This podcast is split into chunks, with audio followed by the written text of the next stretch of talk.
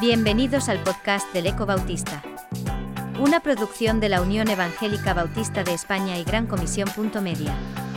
En esta nueva entrega de Omnibus, Yolanda Torres escribe cómo actuaría Jesús en esta pandemia.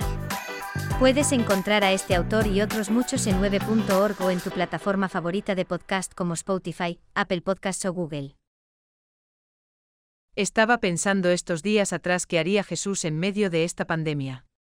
Ni en la palabra ni en la historia encontramos registrado que durante el primer siglo hubiera ocurrido ningún estado similar al que estamos viviendo. No había confinamiento perimetral, a excepción de que los judíos no pasaban por Samaria, no había aislamiento social, a excepción de los leprosos y los presos, no tenían que ir con mascarilla por las calles, a excepción de las mujeres que iban con velo y tenían que cubrir sus cabezas. Definitivamente ellos no estaban en estado de alarma, pero sí que vivían con unas normas autoimpuestas que en muchas ocasiones iban más allá del espíritu de la ley y de los mandamientos de Dios. ¿Cómo enfrentó Jesús esas normas? Con amor y yendo a la esencia de la ley. Eso era lo que regía su vida. No era el egoísmo personal, no era capricho, no era religiosidad, no eran las apariencias, era el amor por las personas. Jesús pasó por Samaria cuando fue necesario por amor a los samaritanos. Eso dice Juan 4 del 1 al 4, a Jesús le era necesario pasar por Samaria porque los samaritanos necesitaban escuchar del amor de Dios, necesitaban escuchar el mensaje de salvación, necesitaban conocer al Mesías.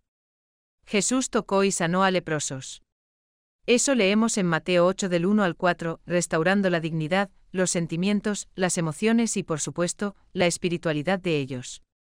Jesús sanó en el día de reposo. Eso dice Mateo 12, 8 al 14, porque entendía que el amor por las personas era la esencia del día de reposo. Jesús honró a las mujeres, perdonando a la mujer adúltera, enseñando a la mujer samaritana, defendiendo a las mujeres que lo ungieron, sanando a muchas mujeres, haciendo las voceras del mensaje de resurrección. ¿Qué quiero decir con todo esto? Que Jesús era un rebelde que no obedecía las normas, que no seguía los rituales o las costumbres. Ni mucho menos. Jesús no vino a abolir la ley, sino a cumplirla. Mateo 5 y 17 dice, No penséis que he venido para abrogar la ley o los profetas, no he venido para abrogar, sino para cumplir. Jesús se movía por el amor a las personas como he dicho antes, ese era el cumplimiento de la ley.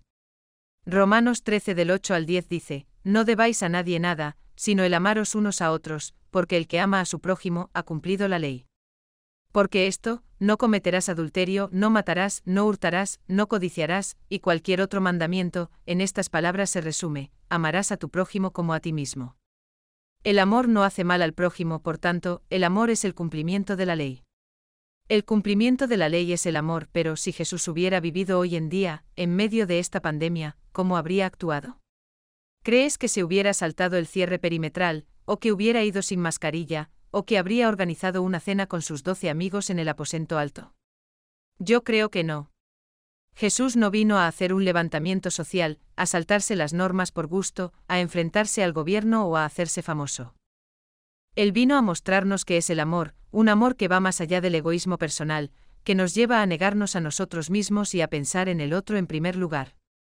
Si Jesús hubiera estado en esta pandemia, yo creo que habría hecho lo que hizo, cumplir con su propósito a pesar de las circunstancias que le rodearon. Eso es lo que nosotros tenemos que hacer, imitar a Jesús, incluso a pesar de las circunstancias que estamos viviendo todos, que cumplamos nuestro propósito, que cumplamos la voluntad del Padre como hizo Jesús. Si algo de peculiar tiene la situación que estamos viviendo, es que todos estamos pasando por ella. Todos estamos experimentando en mayor o menor medida estrés, ansiedad, tristeza, apatía, desesperanza, es lo que se está empezando a denominar fatiga pandémica. Generalmente este estado casi depresivo se incrementa si constantemente estamos pensando en nosotros mismos, en nuestro sufrimiento, en nuestra situación, en nuestras emociones y sentimientos, que en la mayoría de los casos se encuentran en modo montaña rusa. Por eso, si queremos salir de esta situación victoriosos, tenemos que hacer lo mismo que Jesús hizo, amar al otro, pensar en el otro, ayudar al otro, perdonar al otro, entender al otro, restaurar al otro, sanar al otro.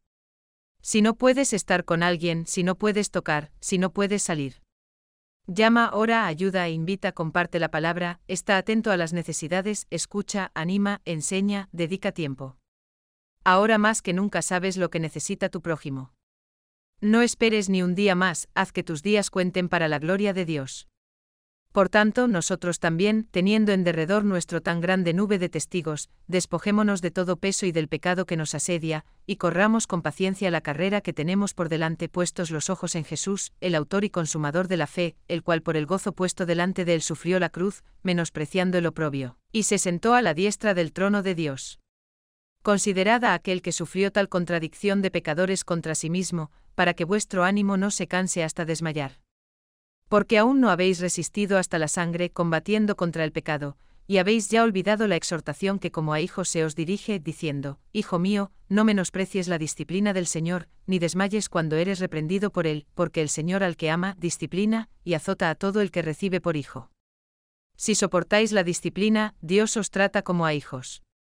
Por lo cual, levantad las manos caídas y las rodillas paralizadas, y haced sendas derechas para vuestros pies, para que lo cojo no se salga del camino, sino que sea sanado.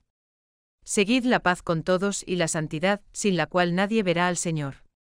Mirad bien, no sea que alguno deje de alcanzar la gracia de Dios, que brotando alguna raíz de amargura, os estorbe, y por ella muchos sean contaminados.